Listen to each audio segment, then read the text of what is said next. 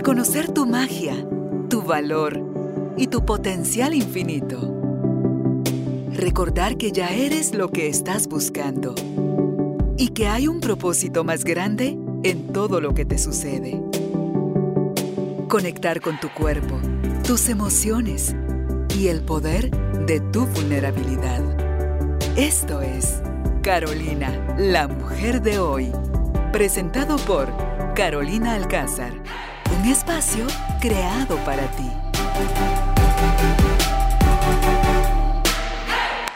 Tribu de Almas Conscientes, bienvenidos al estudio de Carolina, la mujer de hoy. Un nuevo día, una nueva oportunidad de seguir aprendiendo, tomados de la mano de los especialistas. En esta oportunidad nos visita el doctor Byron Recinos. Él es subespecialista, tiene una subespecialidad en neuropsiquiatría, también en trastornos del afecto y la enfermedad bipolar.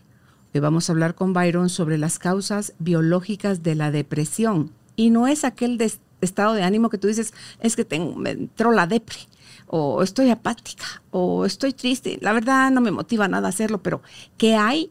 ¿Qué es realmente la depresión? ¿Quiénes lo sufren? ¿Es esto hereditario? ¿Qué hay? ¿Qué la sostiene? ¿Qué es lo peor que puede pasar tras periodos largos, crónicos de, de depresión? ¿Tiene esto una cura? ¿Cuáles son todas esas causas biológicas que están inherentes en el ser humano que pueden llegar a producirnos esto. Así que si te interesa aprender, tanto como a mí, bienvenido, bienvenida, empezamos. Byron, gracias por aceptar nuevamente la, invitación y qué temazo, por amor de Dios. Gracias qué temazo. Podríamos empezar entonces, Byron, sobre eh, la definición de depresión para empezar aclarando que no es nada más que hoy no me siento con ganas de, o estoy triste, o la verdad que, o sea, ¿qué hay? ¿Qué es la depresión? Eso es clave, Carolina, porque precisamente como la psiquiatría y las ciencias de la mente son muy subjetivas, se han construido criterios en base a paneles de expertos hace muchos años y así se han formado los criterios que nosotros usamos para diagnosticar depresión. Porque, digamos, muchas personas pueden estar tristes, pero la tristeza no siempre cumple con criterios para definirse como una depresión. ¿Qué es una depresión? Se dice que cuando se cumplen algunos de estos criterios que les voy a mencionar durante un periodo de por lo menos dos semanas, se dice que hay un episodio depresivo. Primero es un estado de, de ánimo bajo o irritable la mayor parte del día, la mayor parte de los días. El segundo, que es el, el, segundo criterio más importante, los primeros dos son los más importantes. Uno, estado de ánimo bajo, irritable. Dos, anedonia, que es, la pérdida de la capacidad de disfrutar cosas que antes disfrutábamos. Anedonia. Anedonia. Por ejemplo, a la persona la llevan al lugar más bonito, está comiendo su comida favorita y no le siente sabor, o llega a un lugar y simplemente no le siente el gusto. Ese es el segundo síntoma esencial de la depresión. Entonces, uno, ánimo bajo, irritable.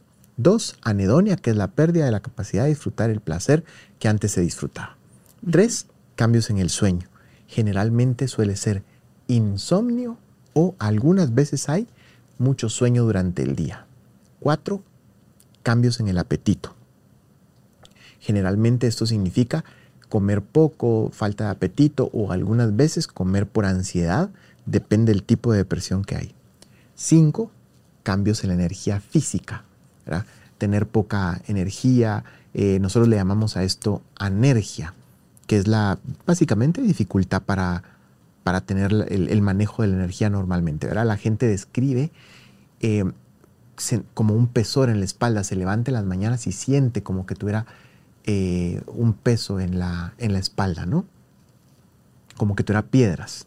Entonces, poca energía, ese es el quinto criterio. Sexto, disminución de la libido, es decir, no hay interés sexual, no hay deseo, ¿verdad? Eh, séptimo, suelen haber ideas de culpa, desesperanza em, o visión gris del futuro. Ocho, uno de los más importantes, disminución en la capacidad de concentrarse. O sea, por más que uno quiera, no se puede concentrar, le cuesta muchísimo. Eh, poner atención, la gente lee y no se le queda, no se le queda o normalmente no logra desempeñar las cosas que cognitivamente hacía. Y nueve, algunas veces, Karina, pueden haber ideas de muerte, eh, ya sea fantasías de muerte que esto, las fantasías es simplemente pensar en ello. No es una persona que quiera quitarse la vida, pero coquetea con la idea. Dice cosas como, bueno, yo no me mataría, pero si me, me cayera algo encima sería feliz, ¿verdad? Eh, yo no me mataría, pero sí, tal y tal cosa, yo sería feliz. Entonces, distinto a las ideas de muerte con plan estructurado, que son gente que puede llegar a tener ideación suicida, ¿verdad? Decir, no, yo no aguanto esto, es demasiado para mí, voy a atentar contra mi vida y lo empieza a planear, ¿verdad? Entonces, de estos nueve criterios, cuando aparecen cinco más o menos en un periodo de al menos dos semanas, uno dice que puede haber un episodio depresivo. Yo siempre le decía antes a mis alumnos, Carolina, que este número no es rígido. Algunas veces pueden haber personas que tienen menos criterios, pero estar deprimidos. Y algunas veces puede haber gente con más criterios y no siempre esto equivaler a una depresión. Un poquito como lo que platicábamos antes, que había un, hay temas a veces adaptativos. ¿Puede una idea de manera crónica, o sea, de ser sostenida de manera crónica, o esa fantasía de muerte, que no, no, no, no lo harías, eso es un decir, llevarte a tener ya eh, planes estructurados para suicidarte? Generalmente si no se tratan o si la persona sigue empeorando en cuanto a sus síntomas, se convierten, se convierte en un plan estructurado. Afortunadamente estos son los menos casos, ¿verdad? son, son menos, pero sí puede llegar a eso, Carolina. ¿No te topas con gente que dice, no, soy antimedicamentos, yo no quiero que me medique, esos generan dependencia, la, la, la, la, pero ahí lo que están haciendo todavía es complicando más su, su cuadro. Es muy frecuente. Lastimosamente, como nuestra ciencia es muy joven, Carolina, la psiquiatría es muy joven en cuanto a las demás especialidades, hay mucho estigma. Las personas prefieren muchas veces que les digan que padecen del hígado, del estómago, de los pulmones, pero relacionan cuando se les dice que padecen de la mente con locura y no es cierto. La depresión es un desorden igual como padecer del hígado, de, la piel, de otra cosa, con la diferencia que, pues sí, afortunadamente también hay tratamientos para esto, pero sí, lastimosamente muchas personas tienen el estigma de ser tratados por algo de la mente o el temor a la dependencia. Yo generalmente, siempre cuando medico, explico tres, cuatro cosas, Carolina. Les digo a los pacientes, generalmente las personas tienen tres, cuatro miedos cuando yo voy a dejarles un antidepresivo. El primero de ellos es, Byron, me dicen, mi miedo es volverme dependiente de la medicina. Yo les explico, fíjate que es, no es posible que tú te vuelvas dependiente de la medicina. Los únicos fármacos que generan dependencia son las benzodiazepinas, los tranquilizantes, los ansiolíticos, como el tafil, ribotril, clonazepam, bromazepam. Todos esos ansiolíticos sí pueden generar dependencia, pero ojo, Carolina, cuando se usan por un periodo de más de ocho semanas y fuera de la prescripción de un médico en espacios más cortos son excelentes, nos ayudan a quitarle la ansiedad de manera inmediata a un paciente, nos ayudan a quitarle la desesperación inmediata. Entonces, sí es cierto, las benzodiazepinas generan dependencia, pero cuando son mal utilizadas y fuera de la prescripción de un médico. Los antidepresivos no generan dependencia, de hecho, por eso los venden sin receta. Y de hecho, si tú le, de, bueno, se lo explico después, pero sin lugar a dudas no generan dependencia. Segundo miedo, Byron, Fíjate que yo no quiero tomar antidepresivos porque siento que me va a generar un estado de felicidad sintética. Voy a dejar de ser yo. Yo les digo, no, tampoco. Si tú le das un antidepresivo a una persona que no está deprimida, no se pone más feliz.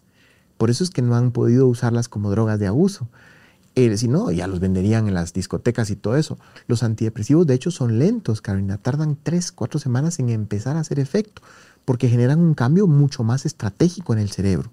Y Insisto, si tú se lo das a alguien que no está deprimido, no se pone más feliz. Eso solo le sirve a alguien que tiene un déficit, ya vamos a hablar después, en serotonina, dopamina, en inflamación, en intestino cerebro, en todas estas causas biológicas que hay en la depresión. Pero solo... ¿Qué pasa si la gente quiere esto? ¿No sería una forma de tener una felicidad sintética el alcohol? Sin duda alguna, uno de mis profesores decía que el alcohol es el antidepresivo de los pobres. El problema es que el alcohol se parece más a una benzodiazepina, a un tranquilizante, que a un antidepresivo. Te explico, tienen el mismo mecanismo. El alcohol lo que hace es de que bloquea un poco los receptores GABA, que son, que es lo mismo que hacen las benzodiazepinas, que son los receptores básicamente vinculados de la ansiedad. Lo que hace el alcohol es que me baja los niveles de ansiedad de manera inmediata. El problema es que pues sí son un lubricante social. Tú te tomas uno, dos, tres tragos y te sientes mucho más relajado y eso. El problema es que 24, 48 o 72 horas después tu ánimo baja porque se baja la dopamina. Entonces, segundo miedo es, Byron, ¿me voy a poner un estado de felicidad sintética? No, eso solo, eso no pasa con los antidepresivos. Y tercer miedo muy frecuente, Carolina, es, Byron, pero mira, ¿qué va a pasar el día que deje de tomar el medicamento? ¿Me voy a volver a sentir triste? Yo les explico, no, por eso se deja el tiempo adecuado del medicamento, por lo menos seis meses generalmente. Cuando el medicamento se toma el tiempo necesario, los mecanismos neuroplásticos del cerebro se recablean esto significa que se conectan áreas que antes no estaban conectadas. Entonces, el cerebro ya no se, digamos, si tomó el medicamento un buen tiempo, ya no cae en depresión. Por supuesto, es importante dejarlo un buen tiempo. ¿Por qué? Porque si no lo hacemos, la tasa de recaídas se eleva. O sea, como ya explicaste, un buen tiempo son seis meses. Seis meses es el tiempo mínimo con un primer episodio, pero ponle tú. Existen depresiones muy interesantes. Carolina, tal vez seguramente las has oído, las distimias.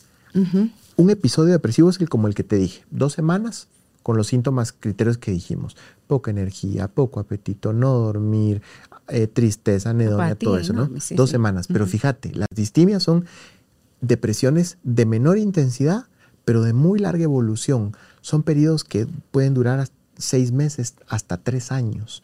Los libros las describen como una melancolía basal digamos que estos son procesos depresivos crónicos, los cuales necesitan ser medicados más tiempo, más o menos un par de años por ahí. Pero la mayor parte de episodios que nosotros vemos en la clínica generalmente necesitan eh, tiempos cortos de tratamiento. ¿Y un antidepresivo no requiere de destete?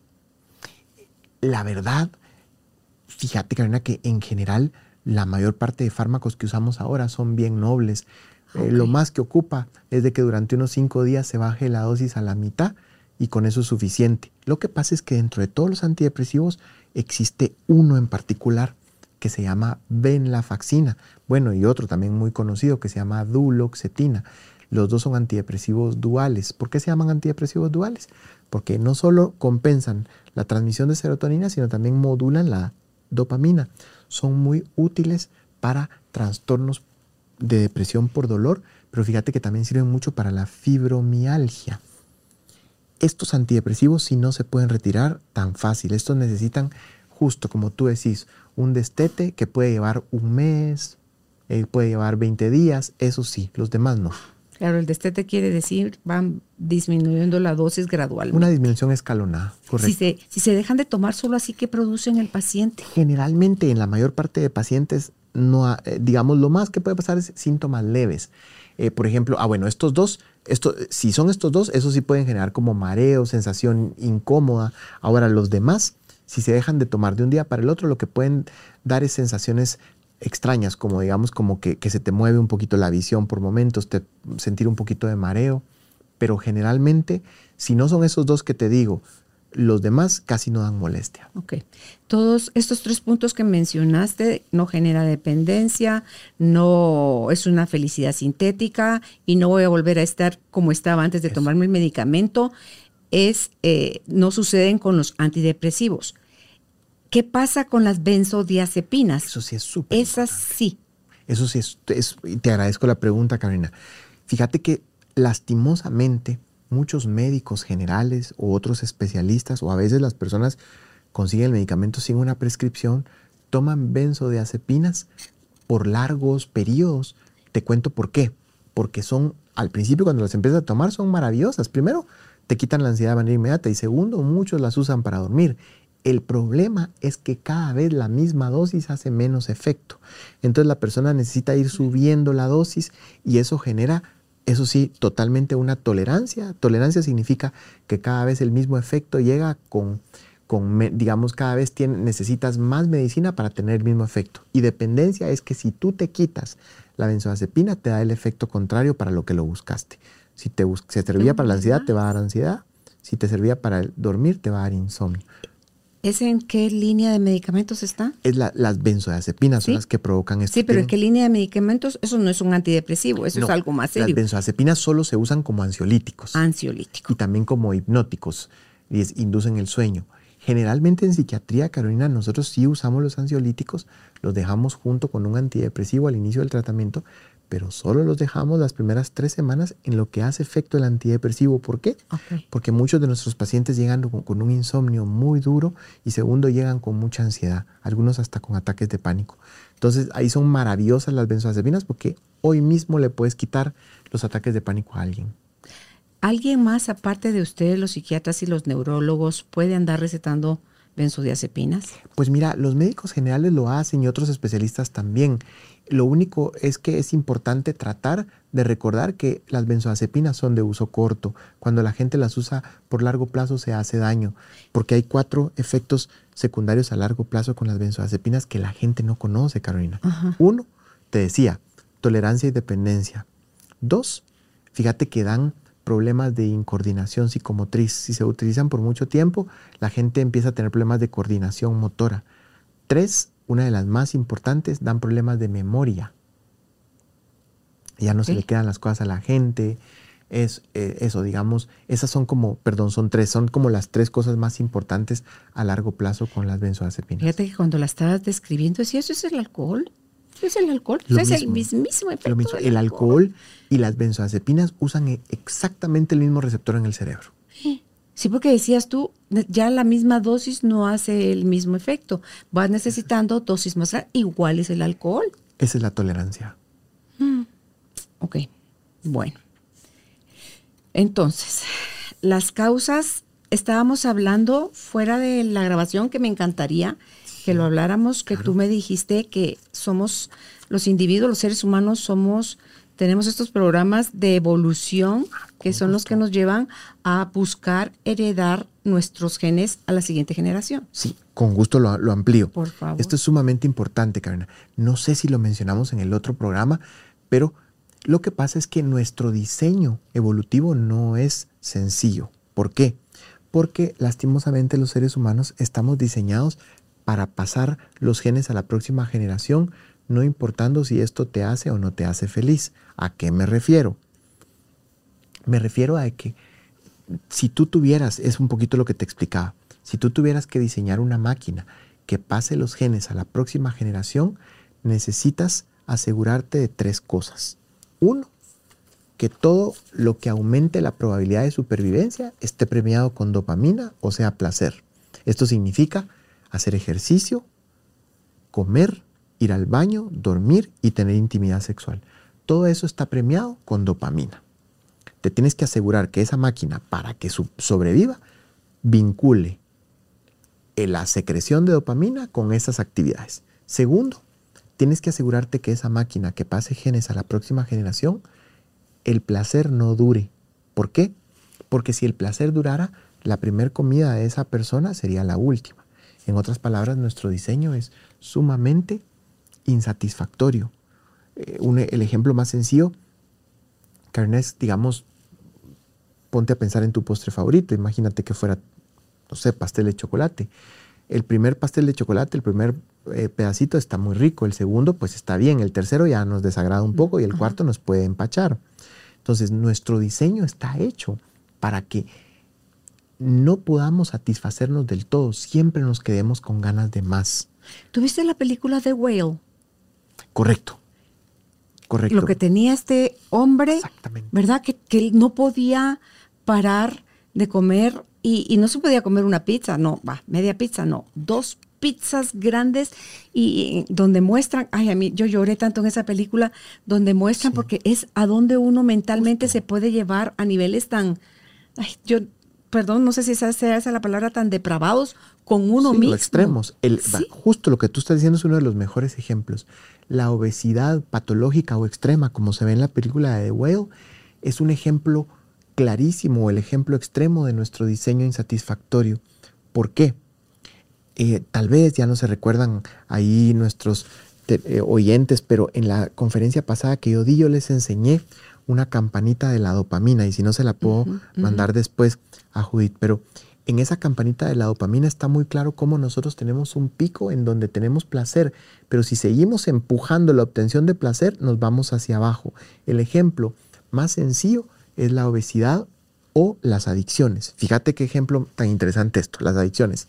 Cuando alguien inhala cocaína, inmediatamente Carolina libera grandes cantidades de dopamina en el cerebro. Esto le hace sentir eufórico, sumamente placentero, pero eso no dura, número uno. Y número dos, el sistema, cuando empieza a ver esa cantidad de dopamina, dice, esto no es normal. ¿Qué crees que hace? Guarda los receptores de dopamina. Entonces, viene la persona, como tiene menos receptores de dopamina, ahora necesita un poquito más de cocaína para el mismo efecto. Y esto es un círculo vicioso. Entonces, fíjate qué interesante. A más estimulación de la dopamina en el cerebro, menos capacidad de satisfacción. Más reserva va haciendo. correcto. Esto es lo contrario de las personas que hacen ayunos dopaminérgicos. Las personas que, por ejemplo, durante 5, 6, 7 días se van a un retiro, no comen cosas dulces, están meditando, no estimulan sus sentidos, ahí ocurre lo contrario con el sistema. Fíjate, el sistema dice, puchicas, no me están enviando dopamina para nada. ¿Qué crees que hace? La neurona, la neurona posináptica le llamamos. La neurona posináptica saca receptores de dopamina. ¿Por qué? Porque siempre está tratando de buscar el equilibrio.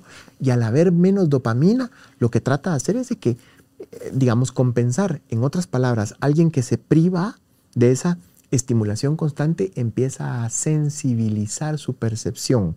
Esto es lo que pasa, eh, seguramente te ha pasado si alguna vez has hecho un retiro o algo, o un ayuno. De todo el silencio. Correcto. Retiros de silencio. Entonces, en The Whale, en la ballena, lo que tú ves es el extremo contrario, en donde hay tal cantidad estimulación de la dopamina por medio de los alimentos que cada vez hay menos receptores que reciben la señal. Y eso ocurre con cualquier cosa. Tremendo. Entonces, lo primero es asegurarnos el placer. Ah, perdón. Después, que el placer no dure. Correcto. Y el tercero, ya no te lo dije. ¿Sí? El tercer elemento que tuviera uno que asegurarse para diseñar una máquina que pase genes a la próxima generación, el tercer elemento es, tienes que asegurarte que esa máquina exagere las cualidades positivas de lo que quiere, de lo que, de lo que quiere o desea. ¿Por qué? Porque si no, no haríamos la mayor parte de cosas que nos llevan a reproducirnos. Eh, esto lo voy a decir con mucho respeto, pero el matrimonio no es nada sencillo. Sin embargo, muchas personas se acercan al modelo del matrimonio con una visión bastante limitada. ¿Por qué? Porque muchas de las personas se casan durante los periodos en los cuales están sumamente enamorados, pero el estar sumamente enamorado significa que tu percepción de la realidad es bastante limitada, no es muy real del todo. No está malo estar enamorado, es solo que si tú quieres hacer un plan a largo plazo con alguien, tienes que recordarte que el enamoramiento se te va a pasar y cuando se te pase y no tengas tú todo ese apoyo dopaminérgico de la evolución, tú vas a lidiar con tu pareja a un nivel más humano y natural. En otras palabras, nuestro diseño está hecho para exagerar las cualidades positivas de algo, eso se llama apego. Y también nuestro diseño está hecho para exagerar las cualidades negativas de algo, eso se llama aversión. Por eso es que si tú te recuerdas, Carolina, las tradiciones contemplativas te orientan constantemente a alejarte de, o por lo menos ser conscientes del apego y de la aversión, porque ambos son versiones exageradas de la realidad. Claro, a relacionarte con las personas y las cosas de una manera que no te mueres si no está eso, ¿verdad? Que no sientes que te mueres y eso te falta. Correcto, por ahí decían, ¿verdad? No está mal comprarte un reloj si a ti te gusta un reloj de 500 dólares. El, punto es que tampoco te importe si pierdes el reloj de 500 dólares. No se va tu vida con él. Correcto. Ok, entonces ese modelo que, tenemos de creación los seres humanos, con asegurarnos el placer y que no dure y que eh, exagerar las cualidades, le busco atrás de todo eso el apareamiento porque sin sentir todo eso, nunca nos sentiríamos atraídos por alguien para reproducirnos. Exactamente, y ese es el gran secreto. Lo que tú estás mencionando, Karina, es el origen de mucho del sufrimiento humano. ¿Por qué? Porque a la evolución le importa un comino que uno sea feliz. A la evolución le importa nada más que la especie pase los genes. ¿Sabes quién da un ejemplo muy lindo? El, el autor este Yuval Noah Harari del libro Sapiens. En su libro Sapiens, eh, él precisamente menciona que la especie más exitosa en la Tierra son las vacas. ¿Por qué? Porque es la, es la mayor cantidad de seres que hay. Hay, hay más vacas que, que, cualquier otro animal en el mundo. Sin embargo, la vida de las vacas es muy triste. Las crían en una tabla, en un espacio de dos por uno, no pueden ni moverse, eh, les quitan la leche, un día las matan, me explico. Y, esa es la especie que, más, digamos, que, más se reproduce, ¿verdad? Porque el ser humano le ha ayudado. Entonces, otra vez, el pasar genes a la próxima generación y tener muchas copias no significa felicidad. Ok, Ese, esa necesidad urgente de pasar los genes, es decir, que haya más gente de, de mi línea, de mi apellido, de mi, o sea, para perpetuarme yo. Correcto. O los genes generales humanos. En general, la primera que tú dijiste. Ah, por eso es de que normalmente tendemos a sentir envidia, por eso es que también tendemos a sentir apego por nuestro vínculo primario. ¿Por qué? Porque la evolución está mucho más enfocada en pasar los genes de tu propio linaje. Por eso es de que la, la competencia tan fuerte que hay tanto entre hombres y mujeres. La gente no lo cree, Carolina, pero la evolución sigue teniendo mecanismos superpoderosos. Te voy a decir uno de los más particulares.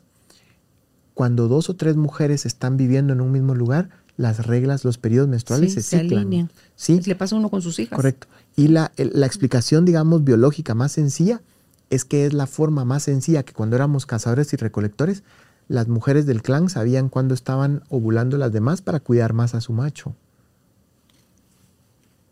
Y así como ese, te puedo dar 10 ejemplos que tiene la evolución también del lado de los hombres, digamos, porque eh, uno de los, o sea, otra de las cosas uh, súper particulares, ¿por qué es tan distinto el diseño de los celos del hombre y de la mujer?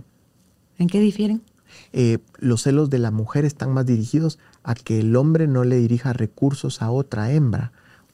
Los celos del hombre están más dirigidos a que su hembra no copule con otro macho. ¿Por qué?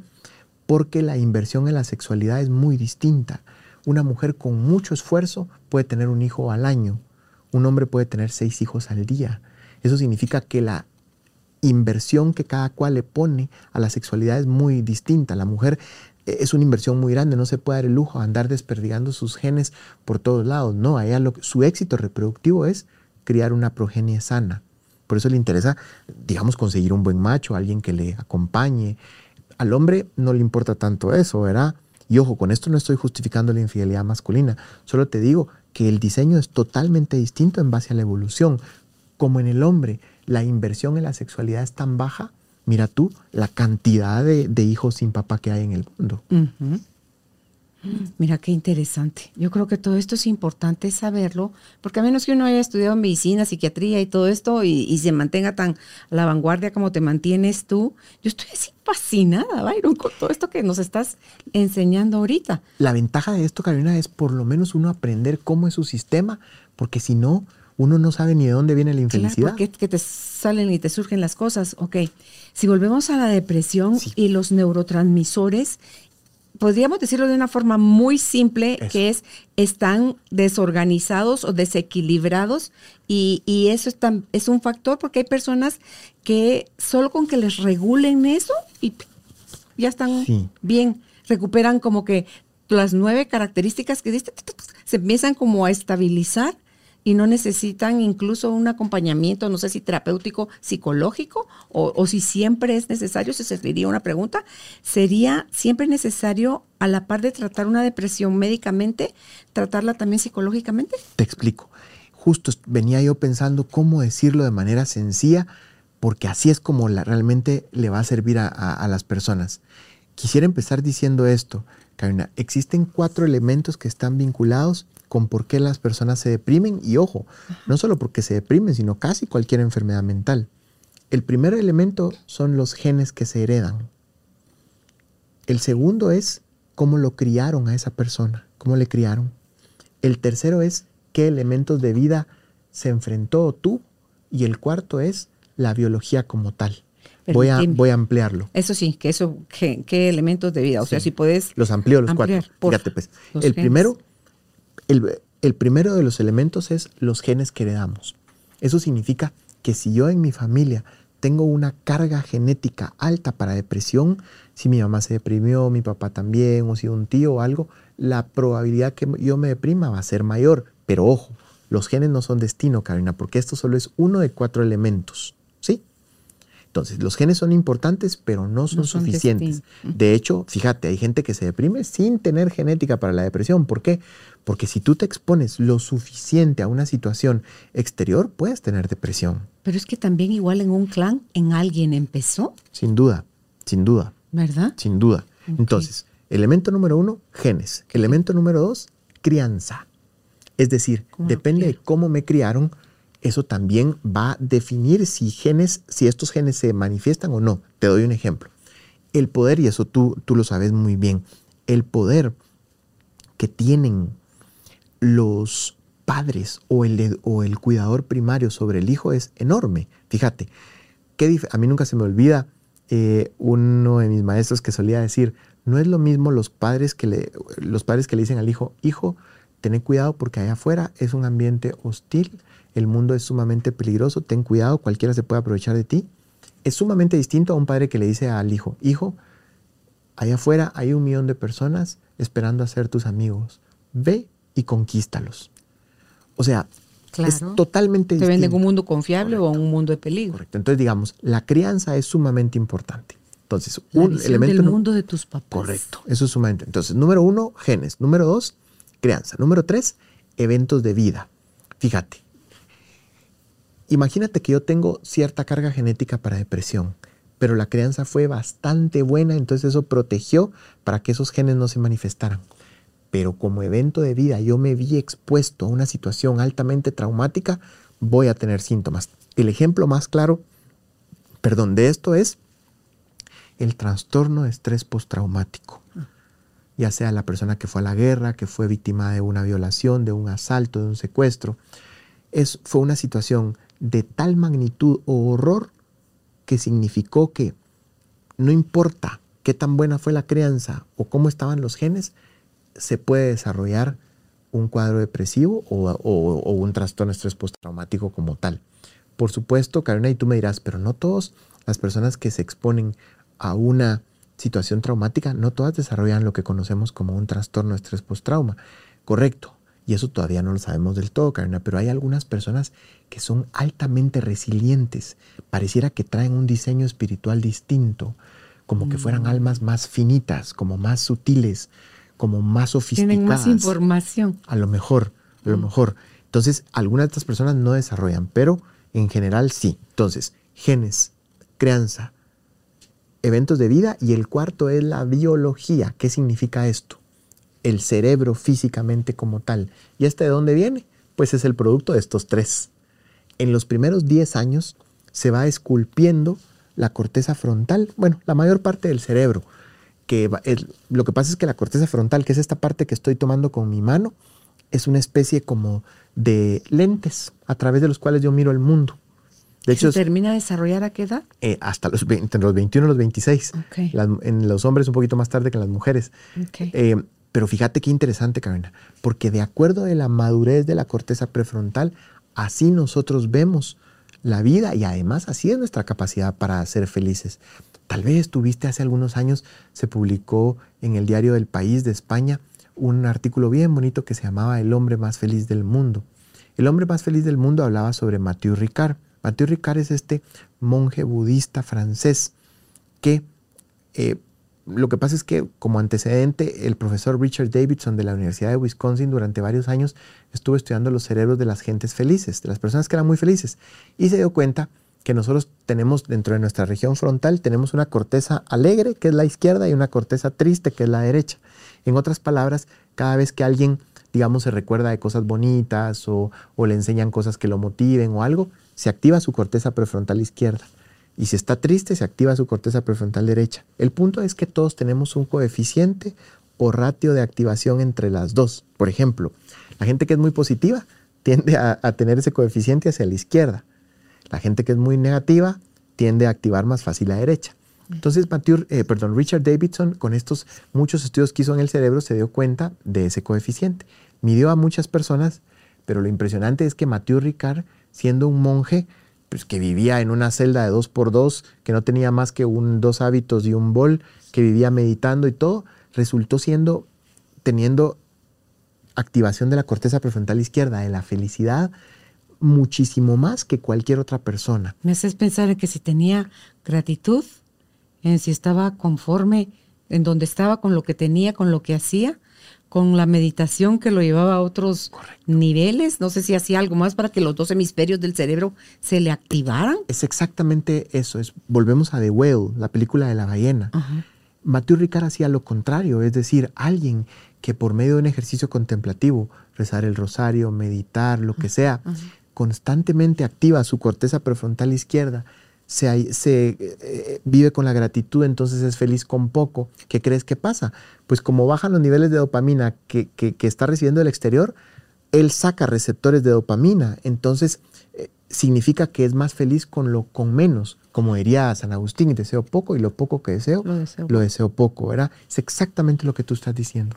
Sí, me lo, lo, lo estabas describiendo y decía yo, ha de tener que ver eso, porque nosotros desde ese placer que necesitamos tenerlo asegurado, entramos a esa sobreexigencia o a esa no conformidad y por eso es que uno dice, ay, si yo ganara más sería feliz. Mentira, ganas más y volvés a hacer lo mismo de infeliz a los tres, seis meses. exactamente lo que tú decías antes de que empezáramos el programa.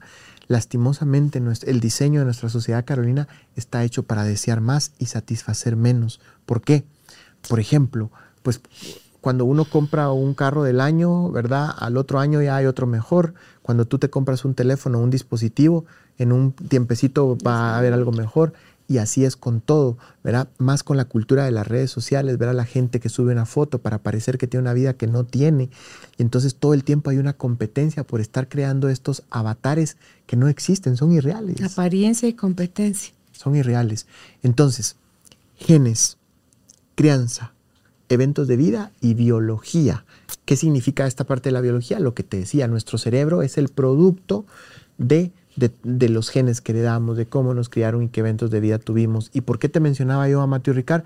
Porque el artículo termina bien bonito. Ese artículo que te digo del diario español termina diciendo, pero ¿cómo es que este señor que no tiene todas las ilusiones que usted y yo tenemos como logros intelectuales, logros materiales, logros de tener una pareja, sexo, lo que fuera, si él no tiene todo eso, y tiene esas activaciones con las cuales usted no soñamos, ¿no será que todos los demás estamos buscando en un lugar inadecuado? Totalmente, totalmente. Nosotros estamos cultivando la insatisfacción. Correcto. Entonces, estos cuatro elementos son los que definen mucho la depresión, pero también cualquier elemento, cualquier enfermedad psiquiátrica. Sin embargo, Karina, así como tú mencionabas los neurotransmisores, cada vez sabemos más sobre las causas de la depresión. Es decir, los neurotransmisores cada vez es lo que menos nos importa. Me voy a explicar. De hecho, hace poco salió por ahí algún artículo que decía que la serotonina no explica la depresión. Y sí es cierto, cada vez nos cuestionamos más el modelo, pero porque sabemos más. Actualmente sabemos, y quisiera ampliar eso si tú querés, sabemos que la depresión es un proceso inflamatorio y la, forma en la cual se descubrió eso es interesantísimo. En tus intestinos vas a decir, porque ahí se produce el 90% Ese es el segundo elemento. El segundo elemento súper importante de las causas de la depresión es el eje intestino-cerebro. El tercero es la disregulación de lo que se conoce como el eje hipotálamo, hipófisis adrenal, que es nuestro sistema de alarma. Y el cuarto es la disregulación de los ciclos circadianos, es decir, cuándo dormimos y cuándo despertamos. En otras palabras, si queremos hablar de causas biológicas de la depresión, por supuesto que hablamos de neurotransmisores y eso se arreglan y mejoran mucho con un fármaco, pero también tenemos que hablar de inflamación, tenemos que hablar de eje intestino-cerebro, tenemos que hablar de disregulación del eje hipotálamo, hipófisis adrenal y tenemos que hablar de la disregulación de los ciclos sueño-vigilia. Hipotálamo, Hipófisis, la hipófisis está como aquí en el centro para abajo. La hipófisis está como atrasito de nuestra nariz. Aquí nomasito o está como a la mitad de, de nuestra nariz, más bien eh, está un poquito más enfrente que en el medio. Ah, el, hipotálamo, digamos, está un poquito como atrasito y mm, son estructuras sumamente internas. Son nombres un poquito difíciles, pero lo único que yo quiero decir... Pero las funciones que tienen son... Es que son importantísimos. Fíjate, porque de ahí depende toda la secreción de hormonas de nuestro sistema de alarma. Te doy un ejemplo. Cuando uno, por ejemplo, va en el tráfico y de repente en, una cola se le acerca una moto mucho a la par, exactamente, de lo que tú dijiste. Viene el hipotálamo. Es que no están en el video, no vieron. Exactamente, el hipotálamo, fíjate, estimula a la hipófisis y la, hipófisis libera cierta cantidad de hormonas que se van a, la, a las glándulas suprarrenales, ¿sí? Y entonces estas liberan cortisol. Claro, miedo, peligro. Inmediato. Y entonces, fíjate. como pues, agüita fría que te recorre el cuerpo. Entonces uno es, eh, el, organismo lo está preparando para el fight, pelear, o el flight, volar. Eso está bien, porque entonces uno mira, moviliza recursos, se asusta o lo que pasa, lo que sea, pero pasa. El problema, Carolina, es cuando hay una secreción constante de cortisol sin una resolución y esa es la distinción entre lo que se conoce como estrés bueno y estrés malo. El estrés bueno dura menos de 100 horas y el estrés malo se dice, que dura más de 100 horas. Te pongo un ejemplo. Cuando a mí me toca dar una conferencia, yo siempre dos, tres días previos estoy un poco más inquieto, un poco más ansioso. ¿Por qué? Pues porque siempre el respeto al público, el tener que estudiar y esto un poquito antes, una noche antes estoy más nervioso y el día de la conferencia estoy muy nervioso. Pero a medida, de lo a, medida en que la conferencia la, logro dar, mi sistema de alarma, que es noradrenalina o adrenalina, que estaba altísimo, empieza a bajar. Y entonces mi cuerpo me premia con placer, se libera dopamina. Y ese es el estrés bueno, dura menos de 100 horas.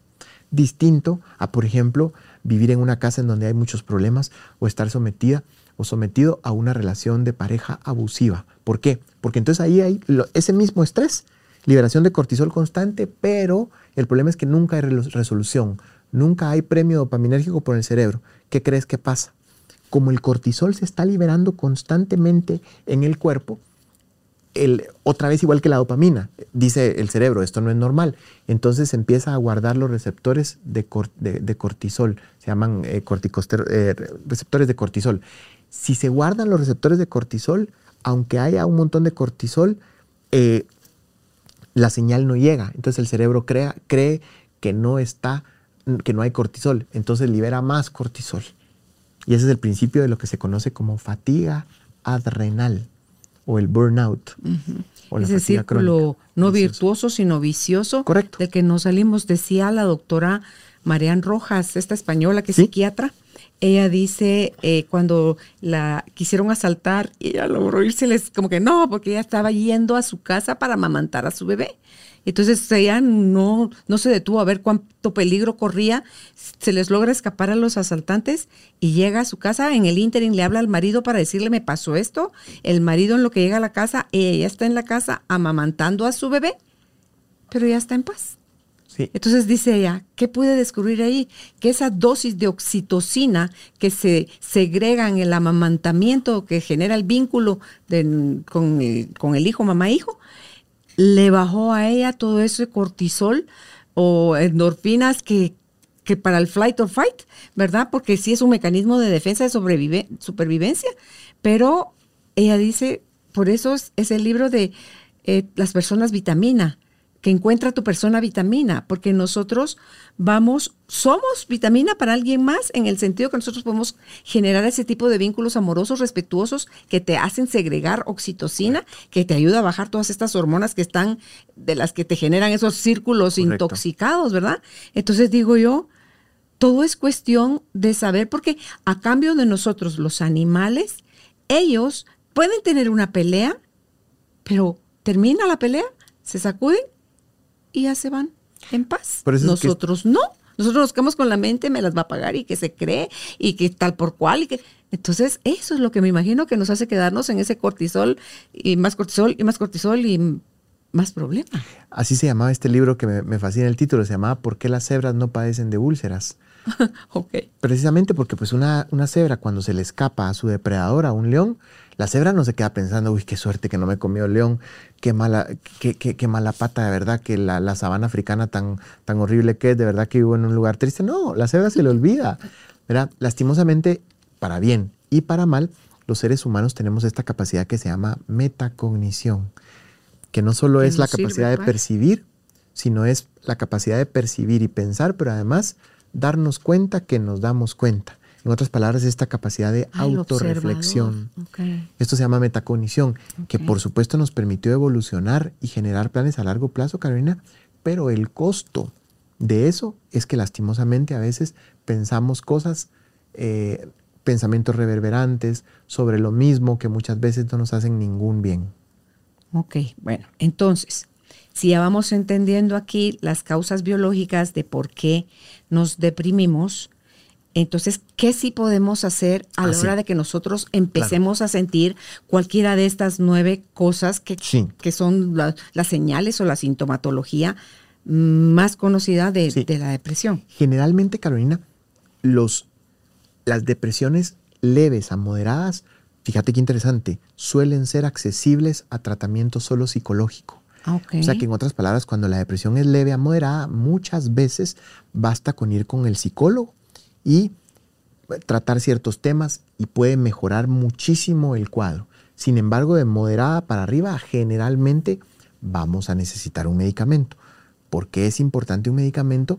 Pues porque si la depresión no se trata, Carolina, la persona puede empezar con ideas de muerte, eh, igual Dios no lo quiera tomar una mala decisión, ¿verdad? Pero los medicamentos entonces son sumamente eficientes. Cuestión de cuatro o cinco semanas la persona se siente mucho mejor. Por supuesto que esto necesita una evaluación. Por eso, fíjate, me, gustó mucho aclararte el hecho de que depresiones leves a moderadas a veces se pueden con terapia. ¿Y qué, es aquí mejor? Si sí se requiere la medicina y si se requiere el tratamiento, ¿sería neurológico, psiquiátrico? ¿Cuál sería la mejor forma Digamos de abordarlo? Que, sin lugar a dudas, el tratamiento para una depresión es psicológico y psiquiátrico. De hecho, a los pacientes que mejor les va son aquellos que toman un medicamento y van a terapia. Ok. ¿Y qué hace el medicamento? El medicamento lo que hace, Carolina, es que, bueno, hasta hace algunos años sabíamos que lo que hacía es que modulaba, volvía a compensar los niveles de serotonina y dopamina en el cerebro. Actualmente sabemos que hacen mucho más cosas. ¿Por qué? Porque se descubrió, se descubrió todo este hermoso camino que conocemos actualmente como el eje inflamatorio y el eje intestino-cerebro.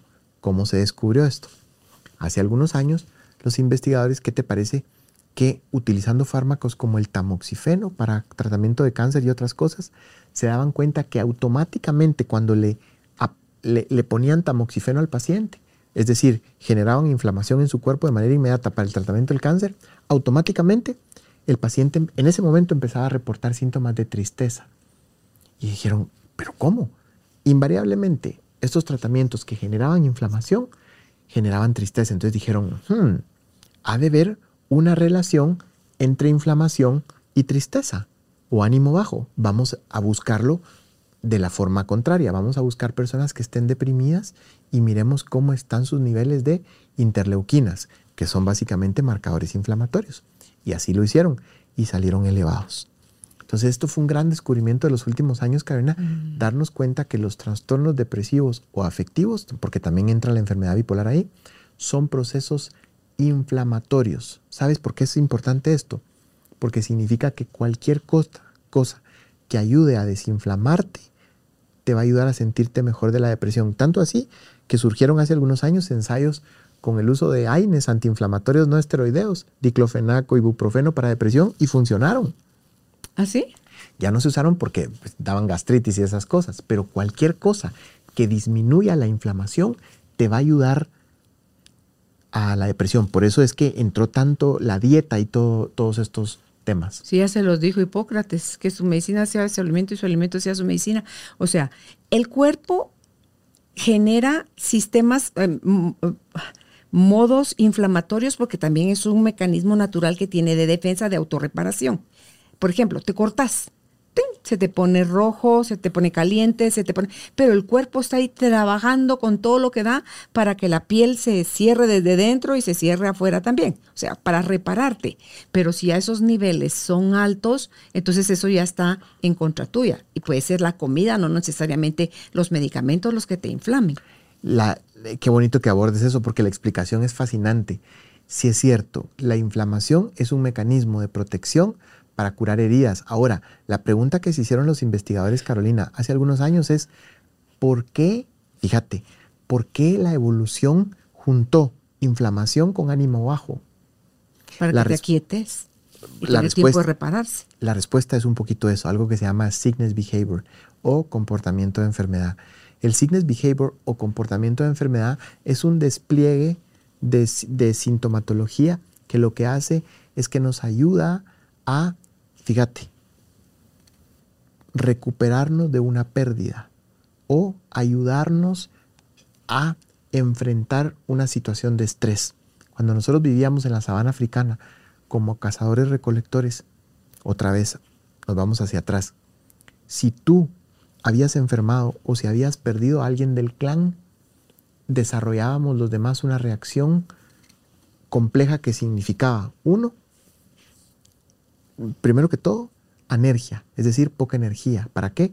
Para disminuir, disminuir tus conductas exploratorias y no andar haciendo lo que el otro hizo y por lo que perdió la vida. Dos, insomnio. ¿Para qué? Para estar más atento al entorno. Tres, hiperalgesia. Para estar más atento a tu cuerpo, eso significa estar más sensible a los dolores.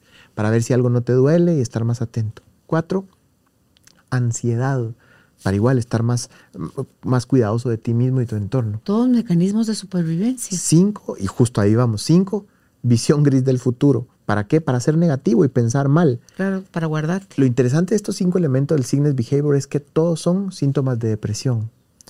Y esto es profundamente importante, Karina, porque significa que tal vez durante muchos años los psiquiatras hemos estado dándole antidepresivos a personas que lo que tienen es que tienen estados inflamatorios. ¿Por qué?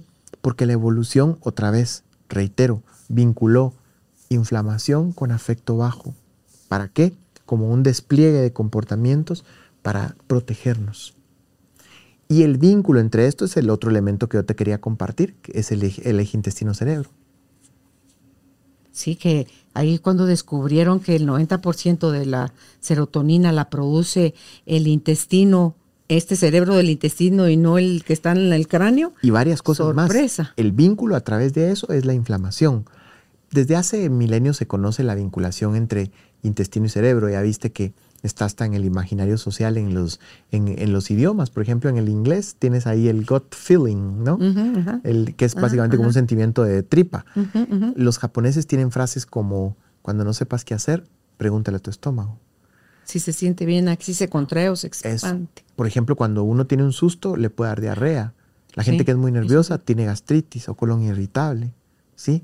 Entonces, y aparte sabemos biológicamente por el nervio vago que hay una conexión directa. Entonces, y sí, la mayor, el 90% de los receptores de serotonina se encuentran en el intestino y no en el cerebro. Entonces, hace mucho sabíamos, pero no sabíamos la importancia que tenía la microbiota. ¿Qué es la microbiota? La microbiota es todo este, este conjunto de bacterias buenas y malas que tenemos en el intestino que de acuerdo a su equilibrio em, depende mucho de nuestro, de nuestro estado de ánimo. Es interesantísimo, pero fíjate, Karen, cuando hay gente que por X o Y razón les hacen un trasplante de intestino, de microbiota o lo que fuera, pueden desarrollar síntomas depresivos o ansiosos de manera inmediata. ¿Por qué? Porque nuestro ánimo depende directamente de nuestra microbiota. ¿Por qué? Básicamente por una cuestión súper interesante que se llama leaky gut o intestino permeable. Lo que pasa es de que una de las estructuras más sofisticadas de nuestro cuerpo, Carolina, es el intestino eh, básicamente la mucosa gastrointestinal. ¿Por qué? Fíjate, porque tiene que ser tan hábil como para dejar pasar nutrientes. Nuestros alimentos entran, absorbemos los nutrientes y el resto ya no nos sirve y se va, ¿verdad? El punto es que tiene que ser tan hábil como para dejar pasar los nutrientes, pero no tanto como para dejar pasar los patógenos. Entonces es una barrera semipermeable. El problema, Carolina, es que hay ciertos elementos que hacen que esa permeabilidad se pierda. Y cuando se pierde esa permeabilidad, lastimosamente se dan estados de, de inflamación crónicos de bajo grado. Y actualmente sabemos directamente que esa inflamación crónica de bajo grado induce básicamente la, una enzima en el cerebro que se llama indolamina dioxigenasa. ¿Por qué es importante esa enzima? ¿Se mide eso en sangre? Se puede ver exactamente. Es, esa enzima es muy importante porque es exactamente la encargada del recambio entre el triptófano y la serotonina. Nuestra serotonina, que tiene mucho que ver con el ánimo, depende de la cantidad de triptófano. El punto es que triptófano? el triptófano, digamos, es, este, básicamente este aminoácido que eh, eh, el triptófano es el ladrillo para construir la serotonina. El punto es que cuando estamos inflamados o cuando se da este intestino permeable, se da esta inflamación y, la, el triptófano que se tenía que ir para producir serotonina se va por unas vías por debajo para crear metabolitos tóxicos. Mm. Entonces, ¿por qué es tan importante atender el intestino permeable? Porque está vinculado con el ánimo directamente. Triptófano y serotonina. ¿Cómo podemos evitar el, el síndrome de leaky gut o intestino permeable? Te digo cuáles son los factores de riesgo. Uno, haber nacido por cesárea. Lastimosamente, cuando se nace por cesárea, no se da la contaminación natural del canal vaginal. Por eso es que en algunos hospitales muy progresivos les pasan un hisopado con fluido vaginal a los niños, ¿no? Segundo, no haber recibido lactancia materna. La lactancia materna protege de mil cosas. Tercero, em, alteraciones, disminución en ciertas vitaminas, vitaminas, vitamina C, calcio, magnesio y algunas otras son muy importantes, ¿no? Cuatro, dietas occidentales, eh, cosas fritas, eh, todas estas cosas no nos ayudan. carbohidratos, Correcto. Cinco, refinados. tabaco. Seis, alcohol. Siete, eh, Mal sueño, malos hábitos, por supuesto, ejercicio. todo, eso, ¿no? Y siete, Mal manejo del em, lastimosamente como, sí, como malas dietas en general.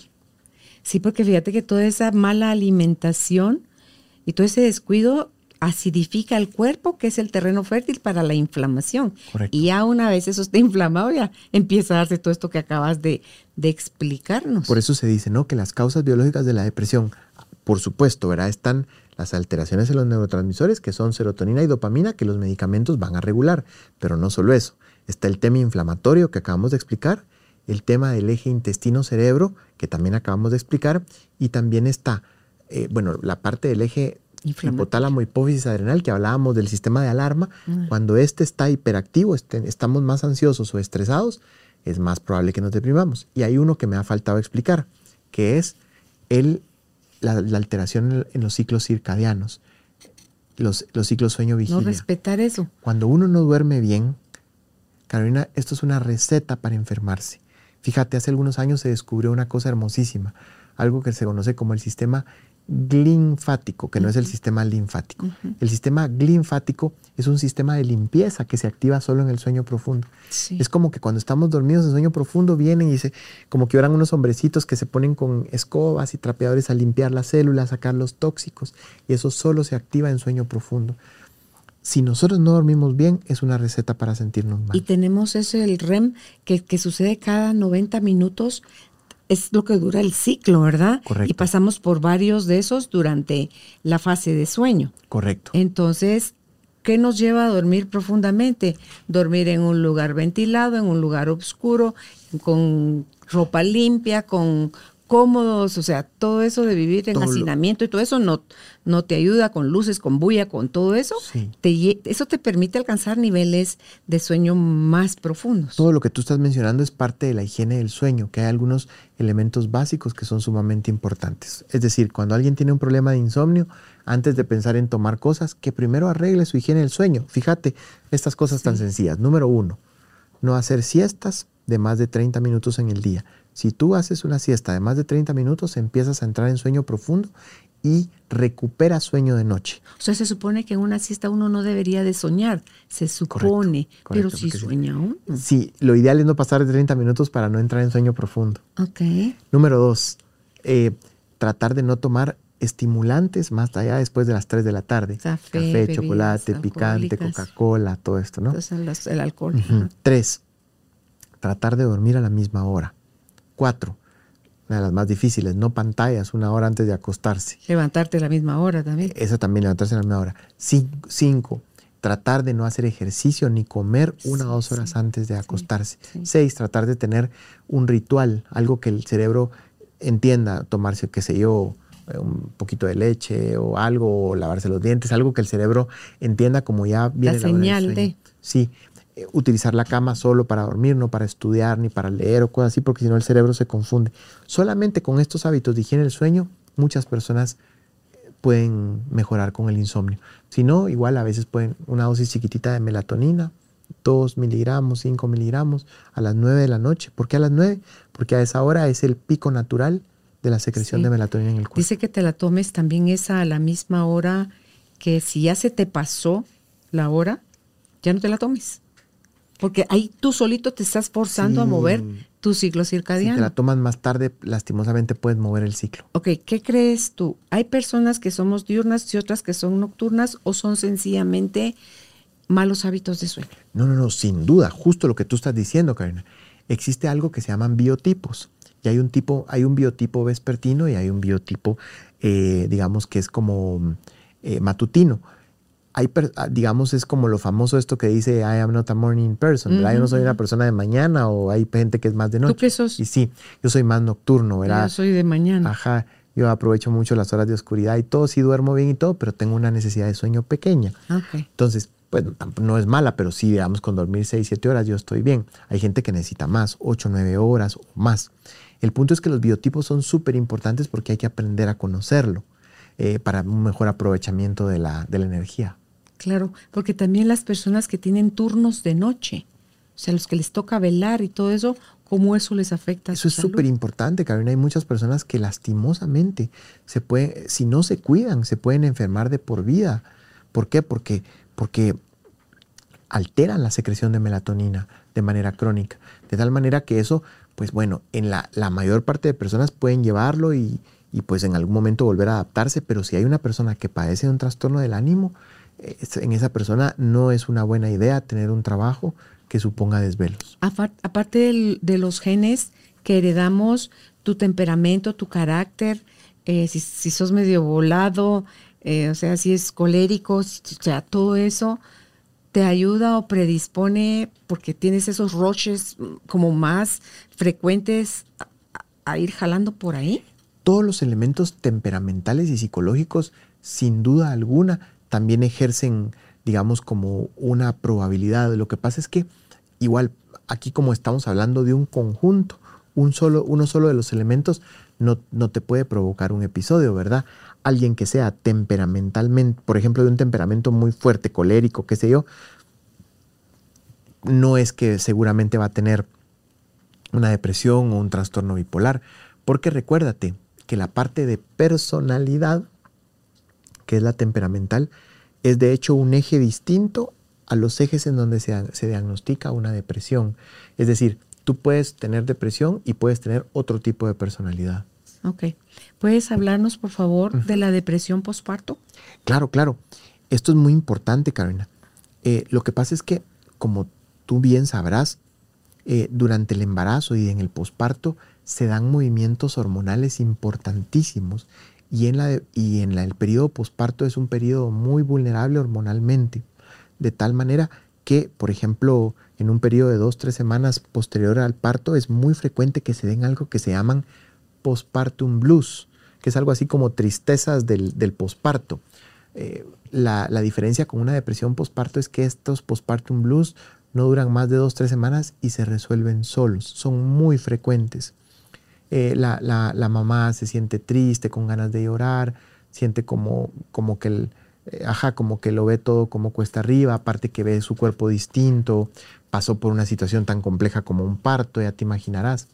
Pero, insisto, eso no dura más de dos, tres semanas y se resuelve solo. Distinto a la depresión postparto en la cual se aparecen todos los síntomas de los que hablamos en un periodo depresivo, más de dos semanas, y casi siempre necesita medicación ahí ya no pueden lactar a su bebé. Pues afortunadamente ahora tenemos fármacos súper buenos que, se, que nos, ah, no llevan a la, leche materna. Ah, mira. El más conocido es la sertralina. Eh, la sertralina es un súper buen medicamento y no, no llega a la lactancia materna y, y, puede seguir amamantando a la mamá. ¿Cuál has visto tú que es el periodo más largo que le ha durado a una mujer esa depresión postparto? Ante todo, no atendida o incluso estando atendida, ¿se puede complicar? Digamos que si no se trata, eh, pues yo he visto periodos depresivos que se han prolongado por años, Karina. O sea, al no darles tratamiento en la depresión postparto, nunca más volvieron a ser normales hasta que les dieron dos, tres años después un tratamiento. Ahora, con tratamiento generalmente responden. Los fármacos son muy eficientes en esos casos. A, mí lo que me da cosa es que eh, los bebés son los que pagan la factura cara porque las mamás no, no, sienten ese vínculo hacia ellos, no quieren acariciarlos, no quieren amamantarlos, no quieren cuidarlos, no quieren, o sea, y tú me decías fuera de la grabación que incluso pueden pasar pensamientos suicidas. Sin duda alguna, el apego es distinto en esos bebés y esto es lo más duro, lo que tú estás diciendo. Lo que pasa es que algunas veces pueden haber, Carolina, cuando hay mucha ansiedad o síntomas depresivos muy fuertes, pueden haber síntomas obsesivos. Y los síntomas obsesivos son ideas muy desagradables que la persona identifica como propias, pero que le asustan. Uno de ellos puede ser, se imaginan que le, hacen daño a su bebé. Y esto a veces es más frecuente de lo que cree, son síntomas obsesivos, frutos del cansancio, de la ansiedad, distinto ya a un cuadro, a una psicosis posparto. La psicosis posparto es ya cuando una mamá tiene alucinaciones, ideas sumamente extrañas y un comportamiento desorganizado. Gracias a Dios son los menos casos y en esos casos hay que dar un medicamento y hay que separar al niño temporalmente de la mamá. Por su seguridad. Pero ojo, las ideas obsesivas y ansiedad son muy frecuentes, así que las mamás que nos escuchen, no es infrecuente a veces tener estas ideas que se identifican como propias pero que asustan. Ok. Y si tú ya pasaste de un cuadro depresivo, ya fuiste tratado, fuiste al psicólogo, tomaste tus medicamentos, te dieron de alta, ¿qué chance hay de volver a pasar por otro cuadro de eso? Es sumamente interesante. ¿Qué tan sensible quedas? Eso es sumamente interesante. Fíjate, para que te hagas una idea. Después de un primer episodio depresivo, si no se le dio tratamiento, la probabilidad de tener un segundo es del 30%. ¿Cuán, ¿Qué tan seguido? eh, digamos, es, variable, puede ser rápido o puede tardar. Pero si ya tuviste un segundo episodio depresivo y tampoco se te dio tratamiento, la probabilidad de tener un tercero es del 90%. De tal manera que, por eso es que nosotros solemos ser tan agresivos y damos tratamiento a quien lo necesite. Ahora, ya con tratamiento, la probabilidad de tener otro episodio es bajo, Carolina. Si realmente la persona toma el tratamiento el tiempo que es, digo, sí hay, un, hay una probabilidad, pero eso depende de la carga genética y de que qué tan fuerte fue la depresión o si hay factores desencadenantes externos. Ok, y sí me imagino que también tu tratamiento psicológico, ese inicial por la depresión va a ir dando pie si tú colaboras y le vas soltando la información al terapeuta, pues vas encontrando más causas que las vas sanando o alineando y mientras más sano estés emocionalmente, menos chance de que tu cuerpo te juegue una pasada de esas. Pues. Las depresiones que son tratadas no solo con fármacos, sino con psicoterapia, es mucho menos probable que se repitan en el futuro. ¿Por qué? Porque en el proceso de terapia tú te das cuenta de cosas y aprendes y creces como ser humano. Claro. Ok. Y, y mi mamá, por ejemplo, no creía en nada de eso, ni en ir a, a psicólogo y el psiquiatra obviamente para ella era para los locos. Entonces, cuando se deprimió, terrible. Fue terrible verla en ese estado depresivo porque decía, porque la gente no se quiere levantar de la cama, no se quiere bañar, no quiere comer, no quiere nada de nada de la vida, ni siquiera abren las cortinas, quieren estar a oscuras. Entonces me decía, mira hija, yo era tan dura para decir que eso era, eso era una enfermedad de gente débil. Correcto. Pero Ahora que ya lo solo quien lo vive. terrible, sí. Puedes saber tú qué cuán profundo puede ser eso. Solo quien lo vive, Carolina. Las personas que lo hemos vivido lo podemos decir. Es una cuestión que va más allá de uno, ¿verdad? No y por eso las personas que nos escuchen y que se han sentido deprimidas, que sepan que hay tratamiento y que sepan que no es un signo de debilidad para nada. Tienen el mismo derecho de enfermarse una persona del hígado, del estómago, de la piel, que del, del afecto del estado de ánimo. Claro. Y como tú decías hace un rato, es eh, puede llevarme la depresión a, ante todo si ya se volvió algo crónico, a padecer ataques de pánico. Y en los ataques de pánico dicen que es terrible eso también, que sentís, es una sensación de mejor me moriría. Mejor Hay que me quiero morir. Los ataques de pánico es importante tratarlos, Karina, porque pues son sumamente asustantes, ¿verdad? Es como el ataque de pánico puede aparecer o no en una depresión, pero siempre aparece en un trastorno de ansiedad, un ataque de pánico una persona está bien y de la nada empieza a sentir que su corazón late más rápido, siente que le falta la respiración, siente que algo malo va a pasar, puede sentir escalofríos, mareos, sensación de desmayo, eh, como que no le llega el aire, em, sentir también que se va a volver loco o que se va a morir.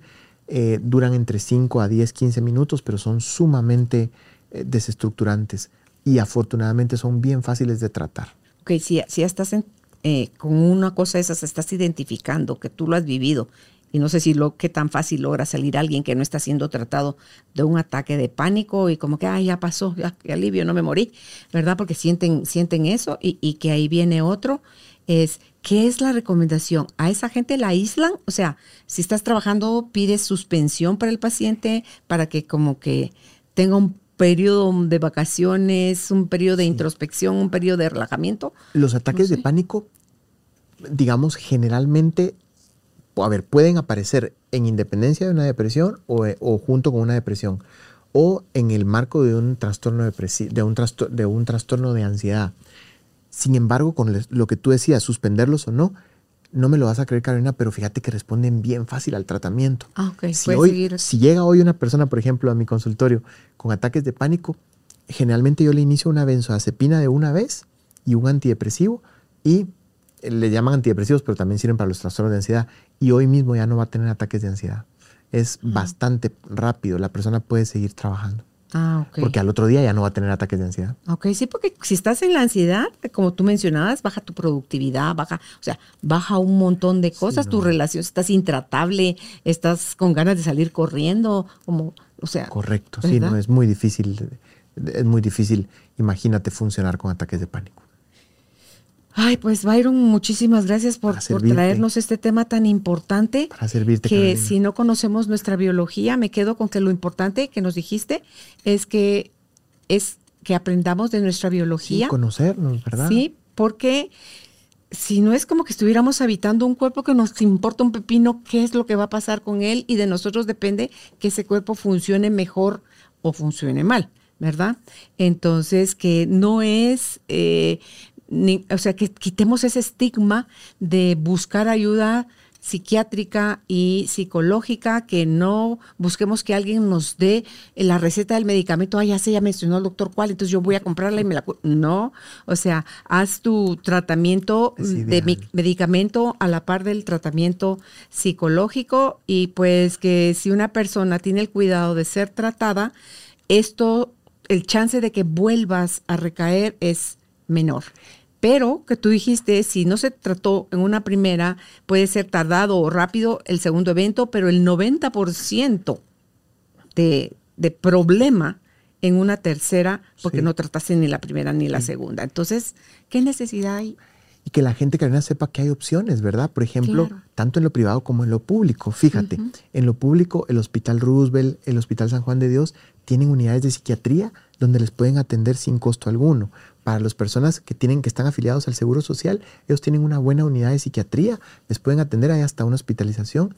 Para las personas que no quieran ninguna de esas opciones, la Asociación Psiquiátrica tiene consultas psiquiátricas a bajo costo, 200 quetzales, 300 quetzales por ahí. Em, y si no, pues ya atención en lo privado con otros psiquiatras, pero hay opciones en Guatemala. Eh, iba a mencionar el Hospital Federico Mora, que también tiene una buena consulta externa, pero la gente le asusta un poquito ir. entonces, sí, dicen los que lo conocen que las condiciones ahí adentro son. Sí, pero ya.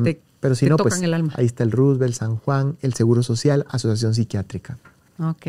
Y pues a quienes tienen la capacidad de tener un tratamiento en la parte privada, el teléfono donde pueden contactar a Byron es más 502 5987 2885. Se los repito este, más 502 5987 2885. No te dejes para después, por favor.